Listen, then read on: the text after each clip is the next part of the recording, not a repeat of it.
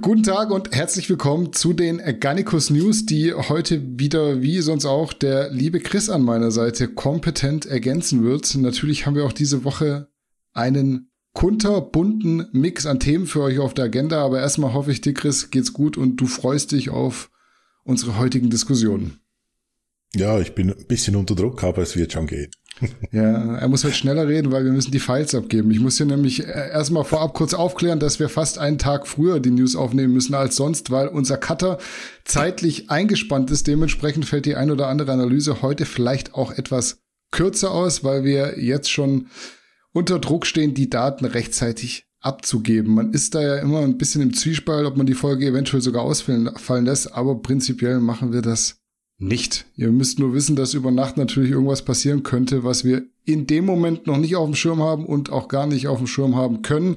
Je nachdem, wie relevant das nächste Woche dann noch ist, holen wir es aber natürlich nach. Und äh, ja, ich komme noch direkt kurz zum Update aus dem Garnicus Shop, dass wir das auch abgefrühstückt haben. Ich habe es euch ja letztes Mal schon gesagt, sowohl der Maximus als auch der Galenicus Pump sind wieder zu haben. Beim Maximus würde ich an eurer Stelle schnell zuschlagen, weil da ist nicht klar, wann wieder Nachschub kommt. Kann sein schnell, kann aber auch sein, das dauert wieder etwas und im Fall der Fälle werdet ihr dann erstmal versorgt. Das Produkt kennt ihr, hochwertige Mischung aus Whey, aus Ei, aus Reis und auch Süßkartoffel. Dazu muss ich nicht mehr so viel sagen, glaube ich. Zum Galenicus Pump gibt's noch zu sagen, dass es den jetzt auch wieder im Bundle mit dem Galenicus gibt. Selbstverständlich spart ihr dann ein bisschen was. Mein Tipp ist entweder halbe Portion Galenicus und halbe Portion Galenicus Pump oder ganze Portion Galenicus Pump mit zwei bis drei Stimcaps. Wer es wie ich meistens nicht mehr so mit der Bratpfanne ins Gesicht braucht. Aber ihr könnt da eigentlich je nach Belieben kombinieren, wie ihr möchtet, am besten selbst rumprobieren. Ansonsten dürft ihr und sollt ihr natürlich gerne auch unsere anderen Subs abchecken, sei es jetzt Somnia, Glutamin Plus oder Verum Way, bekommt ihr wie sonst auch alles auf garnicus-original.de und damit wären wir ready für unser erstes Thema. Wir starten heute mit einem inoffiziellen Deadlift-Weltrekord und zwar hat der Pole Christoph Wirz Bitzki, ich hoffe, ich habe das richtig ausgesprochen, im Training stolze 502,5 Kilo gehoben und damit sowohl Eddie Hall als auch Haftor Björnsson übertrumpft. Er selbst ist auch um einiges leichter als die beiden, hat sich aber zum einen Zughilfen bedient und zum anderen auch im Sumo-Stand gehoben. Gürtel und Shirt konnte ich jetzt nicht so gut erkennen und ich weiß auch nicht mehr genau, mit welchem Setup Eddie und Thor geliftet haben. Auf jeden Fall mal konventionell, das ist klar. Gerade für solche Fragen haben wir aber einen Experten da. Wie ordnest du, Chris, denn diese 502,5 Kilo von Wirtz Bitzki ein? Gib uns mal Aufschluss drüber, was sich wovon unterscheidet und warum. Ja, unglaublich starker Lift. Ja, Eddie hatte sogar einen Deadlift-Zutan, Hafto auch. Das hatte Wirtz Bitzki nicht. Er hatte nicht mal einen, einen Stützgurt, einen Belt an. Er hat das ohne Belt gehoben. Ähm, Zughilfen hatten auch beide, Haftor und Eddie, auch die, diese, ich nenne sie Gummistange, diese Deadlift Bar, die sich so ein bisschen mehr Whip hat, auch die hatten die beiden anderen Protagonisten. Also, das waren gleiche Voraussetzungen. Man kann sogar sagen, Wirzbicki hat das noch ein bisschen schwerer gemacht, indem er keinen Sud, man streitet sich darüber, 20 Kilo wird er bringen und kein Gurt dann hatte. Ähm, äußerst starker Lift. Es war ja ein, ein, richtiger Run auf diese 502 Kilogramm, also 502,5. Auch da Jamal Browner war ein Anwärter darauf und alle glaubten eigentlich, weil der irgendwie 480, 490, irgend sowas so aus dem Training rausgezogen hat, dass Jamal Browner das Rennen machen wird, aber jetzt ist ihm da, wird's Bicky, ähm, zuvor gekommen. Eben, du hattest gesagt, ich denke, er ist 110, 115 Kilo, also er ist nicht so schwer. Und er war sicher bis 2019 noch ein IPF-Lifter, also mutmaßlich drug-free unterwegs. Er hat auch damals schon mit der Stiffbar und ohne Zughilfen 390,5 mit 100 Kilo Körpergewicht gezogen. Das ist jetzt noch Rekord. Ich denke, der wird auch noch ein Weilchen bleiben. Also das ist ein super Athlet, der ist auch knapp über 30, wenn ich das richtig im Kopf habe, also ist auch noch jung. Und auch damals, er ist halt ein guter Deadlifter damals, seine, seine Bench war 195, Das ist jetzt nicht auffällig, also das ist natural möglich. Und auch sein Squat mit 310 ist jetzt nicht übertrieben stark. Also er ist halt wirklich ein, ein guter Deadliftler. Ähm, in diesem Zusammenhang ist, kommt natürlich immer wieder die Diskussion auf, ist ähm, Sumo Cheating, oder? Nein, ist es natürlich nicht. Ähm, es ist natürlich, man hat etwa ein Viertel weniger Weg. Ich habe das gemessen. Bei mir macht das ziemlich genau ein Viertel weniger aus. Und er nutzt halt hier die Technik aus und die, eben die Gummistange und mit Sumo greift man enger, dann ist die Biegung natürlich noch mehr. Er nutzt das alles natürlich zu seinem Vorteil aus, aber man soll sich daran erinnern, 1968 an den Olympischen Spielen in Mexiko ist ein Herr namens, glaube ich, Dick Fosbury aufgetreten. Der hatte eine neue Technik für den Hochsprung, hat die Olympia-Goldmedaille geholt, hat den Olympiarekord um sechs Zentimeter verbessert. Es gab Diskussionen, dass seine neue Technik da ein bisschen eben auch Cheating ist und nicht erlaubt sein sollte, aber heute machen alle den Fosbury Flop und das hat sich durchgesetzt. Das ist halt so, die Technik entwickelt sich. Ja, ich weiß auch, dass Sumo-Kreuzheben immer so eine Diskussion lostritt, dass es dann kein richtiger Deadlift wäre und nicht zählt. Aber jetzt mal ganz ehrlich, wenn ich mir so anschaue, dann hebt da jemand 502,5 Kilo vom Boden auf und das finde ich als Leistung so krass, dass ich mir erstmal nicht über den Stand oder sein Equipment Gedanken mache. Weil selbst mit dem besten Equipment der Welt heb ich nicht mal die Hälfte. Also können ja die ganzen Kritiker gerne mal zeigen, wie sie Sumo ähnliche Lasten im Verhältnis zu ihrem Körpergewicht heben. Klar ist aber natürlich auch, dass sich der Christoph Wierzbicki, was für ein Name übrigens, aber ist eben polnisch, das sind wir anderes gewohnt. Also es ist schon klar, der nimmt sich alles zur Hilfe, was ihm den größtmöglichen Vorteil bringt, um das maximal mögliche Gewicht zu bewegen. Das, da hat schon alles gepasst, um den Versuch gültig zu bekommen, muss man auch sagen. Konventionell wird der das wahrscheinlich niemals heben, auch in Zukunft nicht. Also wenn jetzt Eddie und Haftor Sumo heben würden, könnten die vielleicht auch größere Lasten bewegen? Ich weiß es nicht. Vielleicht ist das auch nicht deren Technik, weil sie halt sehr breit stehen müssten bei einer sehr großen Größe, glaube ich auch. Also das macht ja dann fast schon so einen Spagat. Ich weiß nicht, ob das für die die beste Position ist zu heben. Vielleicht äh, ist das auch so, wie sie es gemacht haben, konventionell einfach ihr bestes Setup für die maximale Last. Ihr versteht aber, worauf ich hinaus will. Man sollte nicht alles immer schlecht reden, beziehungsweise irgendeinen Grund suchen, um was schlecht reden zu können, weil unterm Strich ist alles in dieser Sphäre von 500 Kilo einfach geisteskrank. Das kann man auch einfach würdigen, selbst wenn es Sumo ist, da muss man nicht irgendwelche Gründe suchen. Eddie ist sein bester Sumo, ist glaube ich 440. Irgend so, also. Und Eddie, ich glaube, Eddie hat anerkennend ihm gratuliert und gesagt, ich könnte das nicht. Ich denke, das ist ähm, so, wie man damit umgehen muss. Könnte ich Sumo mehr liften als mit der Conventional, würde ich auch Sumo, aber ich kann halt nicht mehr, oder für mich ist Conventional die bessere Technik. Natürlich ist, das sage ich auch, Conventional ist natürlich der männlichere Lift und Sumo ist ebenso weniger männlich. Ähm, dazu hat übrigens Jeff Nippert ein gutes Video gemacht, hat das ein bisschen wissenschaftlicher als ich jetzt analysiert. Ähm, die Conclusion, das Video kann man sich anschauen, ist ein relativ neues, da hat reagiert auf Chris Bumstead, weil der meinte, Sumo sei Cheating.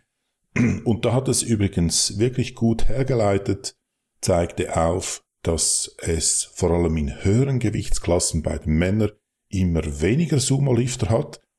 Ähm, ich denke, dass das nicht mal mit dem Gewicht als solches zu tun hat, sondern mit der Körpergröße eher. Und er zeigt auch, dass es bei den Frauen nicht ganz so eindeutig ist. Da ist die Verteilung zum Teil ein bisschen ausgeglichener.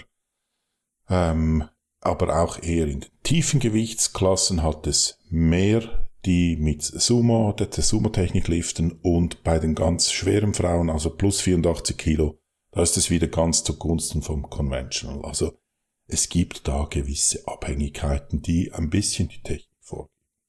Ja, Jeff Nippert übrigens einer der Protagonisten in der Fitnessszene, die ich fünf Jahre abonniert hatte und glaube ich noch nie ein Video gesehen habe. Also wirklich, keine Ahnung warum, habe ich irgendwann mal abonniert, habe noch, ich weiß nicht mehr, wie der spricht. Ich kenne bloß seinen Instagram-Kanal, aber muss ich mir vielleicht da mal angucken, wenn er da den Chris Bumstead so ein bisschen von der Seite angemacht hat. Ja, also er ist so halt auch so Schwiegermutters Liebling, so anständig, okay. langweilig ein bisschen, aber eben für dieses Thema war es jetzt gut. Das war übrigens das erste und einzige Video, das ich mir von ihm angeschaut habe. Ja, wir zollen auf jeden Fall Respekt. Ich vor allem, weil ich kann weder Sumo noch konventionell auch nur annähernd viel heben. Dann muss man einfach auch mal den Hut ziehen. Wir kommen zur Arnold Classic South America, ausgetragen im brasilianischen Sao Paulo dieses Mal. Mit dabei aus deutscher Sicht war Emir Omeragic, der von Heiko Kalbach begleitet wurde und am Ende den fünften Platz gemacht hat. Gewonnen hat, wie vermutet, Rafael Brandao vor Vitor Hugo Boff, Thiago Linz und William Martins. Eine Disqualifikation gab es ebenfalls, darüber reden wir vielleicht auch gleich nochmal. Ähm, aber erstmal bitte ich dich, Chris, um eine kleine Analyse deinerseits. Was sagst du zu Emirs Auftritt? Ich habe da wenig Bilder gesehen. Ich habe mich vor allem seines Instagram bedient ähm, und muss sagen, das war der beste Emir, den ich jemals sah. Aufgefallen ist mir, dass die Beine verbessert waren. Ich denke, mehr war halt nicht drin. Das ist dann halt der fünfte Platz, oder wenn da international so nicht nur nicht nur deutsche Athleten auf der Bühne stehen und so weiter. Ähm, alles gut, aber ich denke, mehr war nicht drin. Er war härter, stimmte, hatte ich den Eindruck, eben Beine verbessert. Alles gut, kann man ihm nichts vorwerfen. Ich hatte so ein bisschen das Gefühl, dass der Bauch langsam sich ein bisschen unabhängig macht oder dass dort so eine kleine Tendenz zu erkennen ist. Ich hoffe, das hat nichts mit seinem Mentor zu tun ähm, oder seinem, seinem, seiner Begleitung. Aber sonst, ja, es, also wie gesagt, nach wie vor denke ich, er, der Deutsche mit dem größten Potenzial. Die Resultate müssen jetzt aber langsam kommen, auch wenn er noch jung ist, sonst ähm, wird das auch nichts, aber ja, guter Auftritt. Ja, also erstmal muss man, glaube ich, sagen, dass Emil mit dem fünften Platz jetzt nicht schlecht bedient war. Da wäre sicher ein bisschen mehr drin gewesen, aber nicht, weil die Judges irgendwie scheiße waren, sondern die Leistung hätte halt nochmal bisschen besser sein müssen. Emir hat es ja selbst gesagt, so ganz zufrieden war er nicht. Irgendwie war er hart, aber vielleicht hat beim Laden was nicht geklappt. Ich weiß es nicht. Also das war sicherlich auch die Bauchgeschichte. Ich glaube, da wurde vielleicht einfach ein bisschen, ja, ein bisschen ambitioniert geladen, ein bisschen viel Kohlenhydrate rein. Man muss ja auch mal sagen, dass sowas echt nicht leicht ist, gerade wenn man so weit von daheim entfernt ist. Brasilien ist schon zeit- und strapazenintensiv bei der Anreise und wenn du das dann noch zum ersten Mal in der Form mitmachst, darf man sicher auch mal was verhauen. Klar, anders wäre besser gewesen, aber Emil ist noch so jung, da gehört es dazu, selbst als Profi noch Fehler zu machen. Wir reden hier ja immer noch von dem fünften Platz und nicht von Komplettversagen. Noch dazu war der Trainer ja nicht vor Ort. Man muss das vielleicht mal klarstellen, dass er meines Wissens nach immer noch mit Chris Asito zusammenarbeitet. Den verlinkt er zumindest. Und Heiko Kalbach dann nur sozusagen als Betreuer mit vor Ort war. Hört sich immer so ein bisschen degradierend an, ist es aber nicht, weil auch der Betreuer muss da ja vor Ort die Dinge richtig machen und gute Tipps geben, Farbe checken und so weiter und so fort. Der dient dann schon auch als ja Übermittlungsrohr für den Coach. Ähm, auch Dennis James, mit dem da in einem Video mal zwischendurch telefoniert wurde, ist nicht Emirs Coach. Das weiß ich mittlerweile auch. Ich habe das so ein bisschen fehlinterpretiert, weil ich dachte, okay, wieso telefonieren die da? Warum will jetzt Emir den Dennis nicht enttäuschen? Aber anscheinend wurde da bloß irgendwas geholfen, dass er bei der Abwicklung schneller drankommt oder kommunikativ. Ich weiß es nicht. Also auch Dennis James ist nicht sein Coach. Chris Acito hat da weiterhin die Zügel in der Hand. Ja, deshalb kann da über die Ferne schon auch mal was in die Hose gehen. Ich glaube trotzdem, von Emir wird man in Zukunft noch viel hören. Ansonsten fand ich den Wettkampf eigentlich sehr gut gewertet. Raphael Brandau ist halt einfach ein super ästhetischer Athlet. Mir gefällt es wirklich sehr gut, auch wenn man sicherlich irgendwo auch Argumente hätte finden können, den zweiten auf eins zu platzieren. War halt krass und spektakulär, aber bei weitem nicht so schön. Also im Endeffekt für mich ein guter Call, wenn man es aus ästhetischer Sicht betrachtet. Es gab aber noch einen Athleten, der für die Top 5 durchaus hätte gefährlich werden können. Der Sibu Siso Kotelo aus Südafrika hat es nur leider wegen Kommunikationsproblem nicht rechtzeitig zum Prejudging geschafft. Das war auch der Kollege, den du letztes Mal angesprochen hattest. Anscheinend wurde ihm ein falscher Flyer mitgegeben, aber als Athlet ist man meiner Meinung nach schon auch in der Pflicht, sich proaktiv Informationen zu holen und vielleicht mal auf die Homepage zu schauen oder sich mit anderen Athleten auszutauschen. Offensichtlich waren ja außer ihm alle da, aber Wer weiß, vielleicht war er auch so gefährlich, dass man ihn sabotiert hat. Gut ausgesehen hat er ja. Also ich will hier gar nichts kategorisch ausschließen, weil Arnold hat auch schon Gegnern Backstage die Posing-Slips geklaut. So ist es ja nicht. Ja, das könnte ein Move von Heiko gewesen sein. Das würde ich ihm noch zutrauen. Nein, Spaß beiseite. Ich, denke, Heiko ist für sowas genau der Richtige. Wenn ich, wenn ich mir vorstelle, ich bin Athlet, bin da ausgehungert und, und so weiter und nicht mehr fähig für alles da im Griff zu haben. Beim Heiko hätte ich keine Bedenken. Der würde alles klären. Selbst wenn man eh mir einen falschen Fly gegeben hätte, ich denke, mit Heiko an der Seite wäre er dann trotzdem noch auf der Bühne gewesen. Heiko hätte das geklärt. Ich denke, für sowas ist da quasi das, soll man sagen, das Kindermädchen ist, denke ich, Heiko, ich, beste Hände. Also ich hätte mich sicher gefühlt. Ja, solche Leute sind auch viel wert. Also das ist jetzt äh, nicht mal unbedingt ungewöhnlich, weil beispielsweise ist jetzt fiktiv, aber wenn Matthias Botthoff mit einem David Hoffmann irgendwie in äh, Las Vegas bei Mr. Olympia ist und äh, Davids Coach nicht da ist, dann kann da schon eine gewisse Übermittlung stattfinden und auch eine Einschätzung wird da gemacht, ist der David soweit? Wo fehlt's noch? Wie sieht das live vor Ort aus? Und dann sagt der Matthias dem Roland Schirlock, ey, pass auf, hier habe ich den Eindruck, das fehlt noch dort und so weiter und so fort.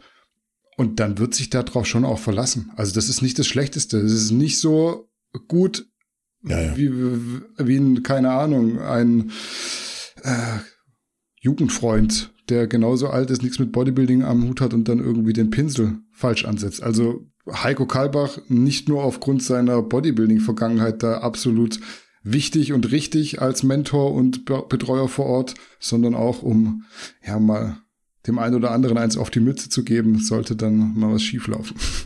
Unser nächstes Thema ist Natural Bodybuilding, beziehungsweise genauer gesagt schieben wir kurz einen Sponsorenwechsel zwischen rein, denn wie mittlerweile bekannt ist, hat Patrick Teutsch das Camp getauscht und sich nach seiner Liaison mit Rocker jetzt Broseps Marke Evo Sports Fuel angeschlossen. Das sind die Fakten. Viel mehr Wissen braucht man, glaube ich, nicht. Deshalb Frage an dich, Chris. Was sind deine Gedanken in Bezug auf Patricks Wechsel zu Evo Sports? Logischer Schritt. Ich denke, ähm, Julian, heißt er Julian, genau, hat es ja angekündigt, Roka ist vegan. Ähm, Glaube ich, seit diesem Jahr war das Stichtag. Und da passt natürlich auch ein Patrick Deutsch nicht hinein, der ja sich, also oder bekennender Carnivore ist, meinte ich zumindest, außer ich habe da eine neue Wendung nicht mitbekommen. Deshalb logischer Schritt, dass da die alten Freunde, die sich noch aus Pro-Pro-Zeiten kennen, da wieder zueinander fanden. Das war auch logisch. Dass sich Prosep den Patrick angelt, ist, finde ich, auch logisch, oder? Prosep weiß, dass das wahrscheinlich der beste, also ganz sicher in Deutschland beste Naturalathlet ist, dass er den an der Vertrag nehmen muss, dass das schlau ist. Also, für mich ein völlig nachvollziehbarer, logischer Schritt. Ja, ich wollte mir eigentlich noch vorher anschauen, was genau ich damals über Patrick Teutsch gesagt habe, als wir darüber gesprochen hatten, dass Rocker komplett vegan wird. Mir hat jetzt aber wegen des spontanen Drehs die Zeit gefehlt. Wenn ich mich richtig erinnere, habe ich irgendwas in die Richtung gesagt, dass Patrick wahrscheinlich dort keine Zukunft mehr hat, weil er einfach, wie du schon richtig gesagt hast, bekennender Fleischesser ist. Wer da jetzt am Ende die Entscheidung getroffen hat, also ob Rocker oder Patrick den Vertrag nicht verlängert hat, ich weiß es nicht, beziehungsweise habe es nirgendwo rausgehört. Wenn ihr da mehr wisst, schreibt es in die Kommentare. Ich kann auch immer nicht alles gucken, jeden Kommentar und alle Videos. Wenn ich spekulieren müsste, würde ich sogar eher sagen, dass Patrick bewusst dort weg ist. Nicht, weil er Julian nicht mag oder nicht mit ihm zurechtkommen würde, aber wenn du selbst halt Fleisch- und Milchprodukte isst und dein Sponsor nur vegane Produkte anbietet, ist es schon schwierig. Glaubt zumindest ich, gerade bei Proteinpulver und sowas. Alles, was so mit Whey einfach besser schmeckt, das wird mit anderen Sachen nie gleichwertig sein. Also auch wir haben da echt äh, was Gutes auf die Beine gestellt. Das wird sicherlich auch früher oder später kommen, aber das ist halt einfach kein Way. Das muss man definitiv sagen. Ich glaube, für Patrick war das der richtige Move, weil so viele Möglichkeiten gibt es für ihn, für ihn fast gar nicht. Bei Brosep ist er im passendsten Athletenteam. Also neben Brosep selbst versammelt sich da ja mittlerweile die Creme de la Creme des deutschsprachigen Natural-Bodybuildings. Ich meine, wer ist da alles dabei? Jetzt Patrick Teutsch, vorher schon Daniel Kubik, Janis Karrer, Enis Rechepi, also die, die Schweizer unter denen und so weiter und so fort. Also alles andere hätte nicht wirklich viel Sinn gemacht. Ich habe da gar nicht so viel zu sagen, außer dass meine Prognose da ja mal gestimmt hat. Vielleicht sollte ich mehr Trash und Gossip prognostizieren und keine Bodybuilding-Wettkämpfe. Da sind meine Vorhersagen seltener zutreffend als bei dem ganzen Gossip-Kram. Äh, kommen wir wie wieder öfter in letzter Zeit zu Kevin Wolter. Der hat ein neues Video hochgeladen, in dem er nach dem Fädenziehen nochmal über seinen Brustmuskelabriss spricht und deutlich reflektierter rüberkommt als direkt nach dem Unfall damals. Er sagt da auf jeden Fall, dass er schon in Frage stellt, ob er nochmal schwer drücken und exzessiv Bodybuilding betreiben möchte. Ausschließen will er auch nichts, aber er kommt für mich definitiv geläutert und weniger emotional impulsiv rüber, als das unmittelbar nach seiner Verletzung in Dubai der Fall war. Ist das nur mein Eindruck oder kannst du das so bestätigen? Nee, das, das, das habe ich natürlich auch so empfunden ähm, kurz nach dem Unfall, da wirkte er wie so ein ADHS-Kind, das seit vier Wochen kein Ritalin mehr bekommen hatte. Er war völlig überdreht und, und hat da fast euphorisch schon von, von seiner Verletzung erzählt, hat mir fast ein bisschen leid getan. Äh, und jetzt dieses Video war deutlich aufgewühlter, aber auch viel, viele Widersprüche, die er gesagt hat, oder? Im Video in Dubai wusste er noch nicht, ob es von 160 dann, ob er die 10er oder die 15er genommen hat, Zitat äh, Kevin, und dann 180 oder 190 gedrückt hat. Und jetzt im Video sagt er mit einer Sicherheit, es sei bei 200 passiert. Also ich würde jetzt das mal ein bisschen anzweifeln. Auch sonst erzählt das ein bisschen widersprüchliches Zeugs. Auch die Geschichte, ich habe mir das Dubai-Video nochmals angeschaut, auch die Geschichte, wie er unter der Stange hervorkroch oder überhaupt von, von unten wegkam, ist sehr, sehr abenteuerlich. Man kann sich das Video mal anschauen und anhören und dann probieren, das nachzustellen, was er dort gemacht hat und nicht vergessen, noch irgendwo zwischen 180 und 190 Kilo auf die Handel zu tun. Also alles ein bisschen sehr abenteuerlich und ein bisschen, ja, so fast ein bisschen wirr fand ich das Ganze. Er redet auch von im Leistungssport passiert das und es tut mir leid, Kevin, aber das, was du machst, ist kein Leistungssport. Das ist nicht mal Amateur-Bodybuilding. Ich meine das gar nicht despektierlich, sondern einfach, dass man das in die richtige Richtung einordnen kann. Ja, es, ich fand das eher ein schwieriges Video. Es hört sich halt auch nachvollziehbarer und krasser an, wenn du dir die Brust bei 200 als bei 160 reißt. Das ist vielleicht auch so ein Grund. Keine Ahnung. Also egal wie sehr man Kevin in der Vergangenheit kritisiert hat, das neue Video hat ihn auf jeden Fall am Anfang sehr reflektiert und nachdenklich gezeigt. Ich persönlich hätte mir das von Beginn an gewünscht, dass er da etwas differenzierter an die Sache rangeht, weil auch wenn man Influencer ist und Content erzeugen muss, es ist jetzt nicht so, dass man nicht vorher überlegen darf, was man wie formuliert, um nicht dumm dazustehen. Ganz im Gegenteil, man muss nicht alles immer direkt sagen, was einem durch den Kopf schwirrt. Nachdenken ist auch mal cool. Wird nicht mehr so häufig gemacht, aber man dürfte sich schon seines Kopfes bedienen. Vielleicht war es aber auch bewusst polarisierend in dem Moment. Sowas soll es ja auch geben, dass man einfach Interaktion erzeugt mit einem möglichst krassen Statement. Ich an seiner Stelle, das habe ich schon mal gesagt, würde das mit dem ultraschweren Bankdrücken lassen. Es gibt ja auch tatsächlich sehr viele Abstufungen zwischen 200 Kilo Brustabriss und Reha-Sport. Ich zum Beispiel habe für mich auch eine gefunden, mit der ich ganz gut klarkomme und wo ich jetzt nicht nur mit dem Terraband Sport machen muss. Was Kevin sonst noch in dem Video gesagt hat, ich will es gar nicht so groß thematisieren, weil mir da selbst die Beweise fehlen. Mir fällt es nur schwer zu glauben, dass sich naturale Kraftsportler beispielsweise öfter verletzen als nicht naturale Kraftsportler. Hört sich für mich nicht plausibel an. Habe ich persönlich auch in der Tat noch nie mitbekommen, aber darum soll es gar nicht gehen. Auch dass Kevin lange natural gewesen sein soll. Keine Ahnung, wie ich das einschätzen soll. Das Gegenteil beweisen kann ich nichts, deswegen muss ich auch immer vorsichtig sein. Kevin hat bestimmt eine gute Genetik, aber ob die dann wirklich so, so gut ist, ich weiß es nicht. Da müssen wir auch wieder definieren, ob THT natural ist oder nicht und so weiter. Also am Ende tut Kevin sich da kein Gefallen, ohne Not über sowas zu sprechen. Das Video hat eigentlich so gut angefangen und jetzt rede ich schon wieder über Sachen, die ich komisch finde. Vielleicht einfach mal nach fünf Minuten die Kamera ausmachen und dann ist gut. Gibt's halt irgendwie keine Werbeeinnahmen für dieses Video aber zumindest hat man dann mal nicht mehr gesagt, als man eigentlich sagen sollte. Es ist das gleiche Schema wieder wie damals mit dem Sponsorentheater. Auch da war das Mundwerk schneller als das Hirn bei ihm, so hatte man den Eindruck. Und auch das, was du angesprochen hast, ist mir natürlich auch aufgefallen und er widerspricht sich ja selbst in diesen Aussagen. Einerseits sagt er eben gute Genetik, er meint wahrscheinlich gute Gene, weil Genetik ist die Wissenschaft der Vererbung oder Vererbungslehre, oder? Also da ist wahrscheinlich die Gene gemeint. Und Selbst das, andere, das mache ich manchmal auch falsch. Also da muss ich jetzt eine Lanze für genau. brechen. Genau, ich führe das jetzt im deutschsprachigen Raum ein, dass das nicht die Genetik Ein Schweizer ist. bringt uns bei, wie wir Deutsch reden müssen. Das gibt's das ja. auch noch. ja, eben, einerseits sagt er, er habe gute Veranlagung, ich mach's mal, sag's mal neutral, ähm, und andererseits sagt er, er hat schon Dosierung gefahren von willst du gar nicht wissen. Also er widerspricht sich permanent. Ja, vielleicht, ich finde Kommunikations-PR-Berater finde ich ein Unding, aber vielleicht für ihn wäre das nicht das Schlechteste. Nach etwas längerer Zeit haben wir auch mal wieder ein Update von Steve Bentin, wenn auch ein nicht ganz so positives. Steve hat sich nämlich am Beinbeuger verletzt und auch einen sichtbaren Bluterguss davon getragen, wahrscheinlich ein Muskelfaser oder Muskelbündelriss, wenn ich das richtig im Kopf habe. Er meinte gegenüber mir, es war nicht mal schwer, irgendwie fünfte Wiederholung, dritter Satz oder so. Verletzungen sind ja nie cool, aber noch blöder ist natürlich, wenn man sich gerade in der Wettkampfvorbereitung befindet, denn Steve will diesen Monat noch bei der New York Pro starten. Die findet, wenn mich nicht alles täuscht, am 21. Mai statt. Ist nicht mehr ganz so lange hin, deshalb müssen wir drüber reden, ob das nicht ein limitierender Faktor sein könnte. Chris, deine Einschätzung zu Steves Verletzung bitte. Hast du dir denn schon mal den Beinbeuger gezerrt?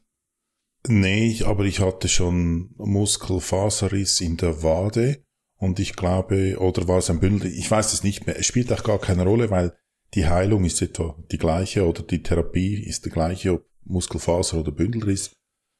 Ähm, das ist einfach ein unterschiedlicher Schweregrad. Ähm, ja, ist eine schmerzhafte Sache äh, und man kann halt diese Stelle dann nicht äh, belasten. Ich denke, er hat wahrscheinlich Glück, wenn es nur noch einen Monat bis zum nächsten Wettkampf ist, wird sich diese Stelle kaum merklich verkleinern, wenn er sie nicht trainieren kann, oder er sollte wahrscheinlich das Muskelvolumen halten können, sofern da Bluterguss und alles weg ist bis in einem Monat, und das gehe ich davon aus, dass das ist, das ist noch ein paar Tagen weg, dann wird es ihm zumindest nicht schwer behindern, aber das könnte langfristig, könnte das eher wahrscheinlich ein Problem sein, wenn er dann das Bein nicht mehr belasten kann. Ich denke, das geht mindestens acht Wochen, bis er da wieder das entsprechend belasten kann. Ja, es ist schade, ähm, dass das ihm passiert. Er hat nicht mehr zehn Jahre, wo er auf der Bühne präsent sein kann. Ich denke, da jede Verletzung schmerzt zweifach bei ihm und hoffe, dass er da bald wieder fit wird. Ja, ich glaube, ganz abstreiten kann man es trotzdem nicht, dass so eine Verletzung speziell zum Ende einer Wettkampfvorbereitung schon ihre Tücken mit sich bringt. Gut ist ja, dass der Muskel nicht komplett ab ist, aber nichtsdestotrotz, das wird sich zumindest teilweise auf das Endpaket auswirken, weil auch den Quad kannst du dann nicht mehr richtig trainieren erstmal. Es ist jetzt mittlerweile sicherlich schon besser, ich glaube, das sagt er auch selbst, aber ja, ich glaube schon, dass es Beeinträchtigungen nach sich zieht. Was ja logisch ist. Du kannst mit Verletzung nicht so performen wie ohne Verletzung, sonst wäre das Wort Verletzung nicht negativ behaftet. Eigentlich hätte ja auf die Beine sogar noch Masse drauf sollen. Und mit so einer Verletzung wird es auch schwer, den richtigen Reiz zum Erhalt, zum Erhalt zu sichern. Also klar, man kann sicherlich viel machen, auch mit ja, dem einen oder anderen Substanzchen, aber ich glaube, ohne wäre es natürlich besser gewesen. Steve wird jetzt natürlich versuchen, das Beste draus zu machen, weil sicher auch der Sponsor da im Nacken sitzt und auf so einen Wettkampf als Promo-Mittel wartet. Auch das ist nachvollziehbar, weil Steve ist halt der einzige IFBB Pro im Neo Subs Team, der noch dazu diesen gewissen Wow-Effekt an Optik mitbringt. Insgesamt keine einfache Sache, vor allem nicht als Wettkampfsportler. Vielleicht mal ganz allgemein gesprochen, ich würde mir von Steve wünschen, dass er nochmal einen Coach in Anspruch nimmt und sowohl in der Offseason als auch in der Prep einfach stupide das macht, was ihm sagt. Steve ist ein sehr gerader Typ, der immer sagt, was er denkt und auch mal direkt Kooperation beendet, wenn was gegen seine moralischen Grundsätze verstößt. Das ist auch überhaupt nicht schlecht, ganz im Gegenteil, aber dann muss man eben jemanden finden, der wirklich kompatibel ist. Mit Dennis Wolf beispielsweise hat es vom Paket her sehr gut geklappt, fand ich. Aber ich weiß auch, dass da irgendwas passiert sein muss, was sich nicht mehr hat kitten lassen. Ist auch überhaupt nicht böse gemeint. Ich verstehe mich super mit Steve und gerade deswegen würde ich mich freuen, wenn er wirklich mal komplett sein Potenzial ausschöpfen kann und nicht immer alles allein machen muss. Er kriegt zwar immer irgendwie hin, egal wie wenig Zeit er hat und wie unmöglich es aussieht, aber es muss ja nicht jedes Mal so ablaufen. Es geht ja auch einfacher, wenn man jemanden neutralen hat, der unemotional draufschauen kann. Mag jetzt vielleicht überheblich klingen, dass ich mir irgendwas von Steve wünsche, aber ich weiß, Steve nimmt es mir nicht übel, der nimmt mir das nicht krumm, weil unterm Strich geht es mir ja nur darum, den besten Steve auf der Bühne zu sehen und nicht darum, den möchtegern Kritiker zu spielen. Und das ein brachialer Steve richtig was reißen kann, hat man damals ja beispielsweise in Prag gesehen, da hat er Ronny Rocklauf 3 verdrängt. Und was man auch sagen muss, es gab kein Mimimi und kein äh, Rumgeweine, sondern er hat es ein bisschen fast nebenläufig erwähnt, ah ja, ich habe mir dann noch das Bein verletzt. Und das finde ich zum Beispiel eine herausragende oder hervorragende Eigenschaft an ihm. Ja, er ist halt einfach doch ein Durchzieher. Wenn es am Ende noch nicht hinhaut mit der Form, ist er halt Eiklar mit Eiklar. Aber ich glaube halt, es muss nicht so sein. Natürlich ist es Hardcore, natürlich ist auf dem Boden schlafen mit irgendwelchen Waffen nebendran, wie das Kevin Leroney gemacht haben soll. Äh, das primet einen natürlich auf solche Events, aber es geht halt auch besser, wenn man vielleicht vier Wochen vorher anfängt, einen ganz genauen Plan hat, nicht die ein oder andere Milchschnitte zwischendurch isst, weil man gerade Lust drauf hat. Also, ihr wisst ja, was ich meine. Auch Steve weiß das ja selber. Er macht das gerne und er kriegt es auch immer irgendwie auf die Reihe. Aber ich glaube, er könnte sich das Leben dann in den Wettkampfvorbereitungen und in der Zeit danach doch ein bisschen einfacher machen.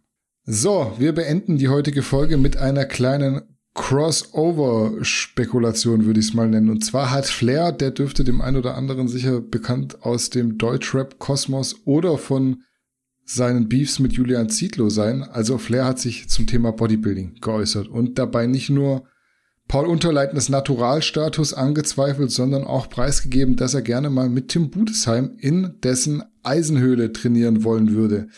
Was hältst du denn von solchen Kooperationen, die über eine bestimmte Nische hinausgehen? Ich weiß, bei dir ist Deutschrap eher Fanta 4 und Freundeskreis, aber du wirst Flair auch noch von Julian Zietlow kennen, schätze ich. Im Zweifel kannst du auch noch mal was zu Pauls Naturalstatus sagen. Das wird wahrscheinlich auch eine never-ending Story bleiben. Ja, du hast es angetönt. Mein Musikstil ist es nicht. Ich bezweifle auch, dass das mit Musik was zu tun hat. Aber das ist meine ganz persönliche äh, Meinung. Ich habe mir auch tatsächlich noch nie ein Stück von Flair angehört.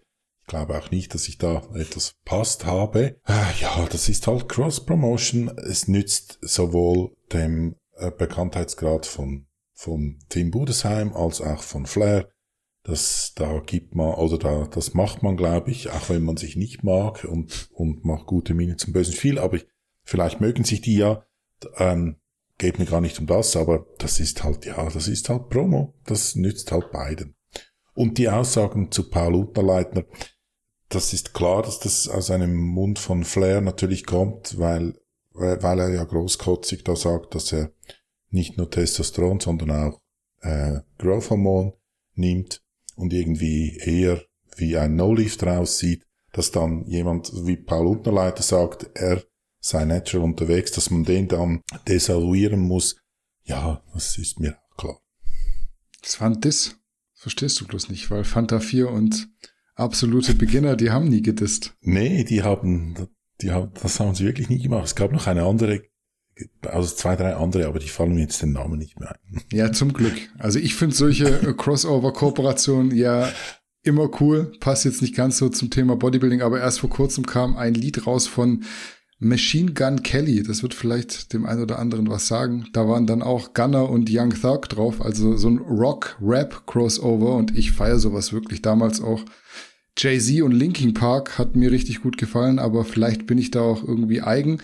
Bei Flair zum Beispiel weiß ich, dass er großer Bodybuilding-Fan ist, weil ich selbst halt in dieser Rap-Bubble unterwegs bin. Also wenn ich außerhalb der Fitnessszene Gossip konsumiere, dann Deutschrap, weil da kann ich mich wirklich prächtig drüber amüsieren. Flair selbst verfolgt, glaube ich, auch Roman Fritz, Tim Budesheim sowieso und soweit ich weiß, guckt er auch bei Mr. Olympia rein. Das ist jetzt kein komplett Blinder auf dem Gebiet, der trainiert auch selbst. Dass er jetzt Paul Unterleitner den Netti-Status nicht abkauft, Da sind wir halt anderer Meinung, aber das ist ja auch vollkommen in Ordnung. Ich kann das auch verstehen, wenn jemand diese Meinung hat, aber keine Partei kannst du wirklich beweisen. Deshalb sind die Diskussionen dahingehend immer irgendwie mühselig für mich mittlerweile.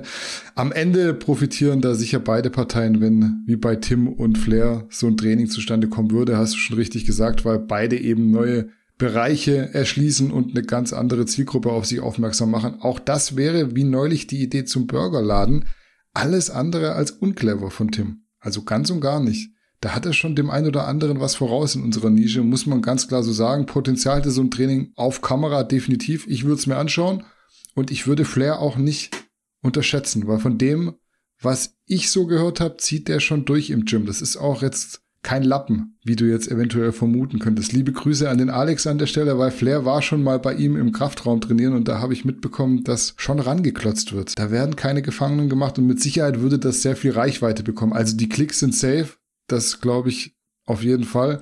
Also ja, macht das Format fix. Ich bin gespannt. Also dann bin ich wahrscheinlich nicht auf dem neuesten Stand, weil ich habe, ich glaube, das letzte Mal, dass ich so Flair ein bisschen gesehen habe, wo er ein bisschen was gezeigt hat, war damals als da die Düsseldorfer Jungs schon Cross-Promotion probierten und er so sein maskulin IP Schlag mich tot Programm da äh, verkaufen durfte.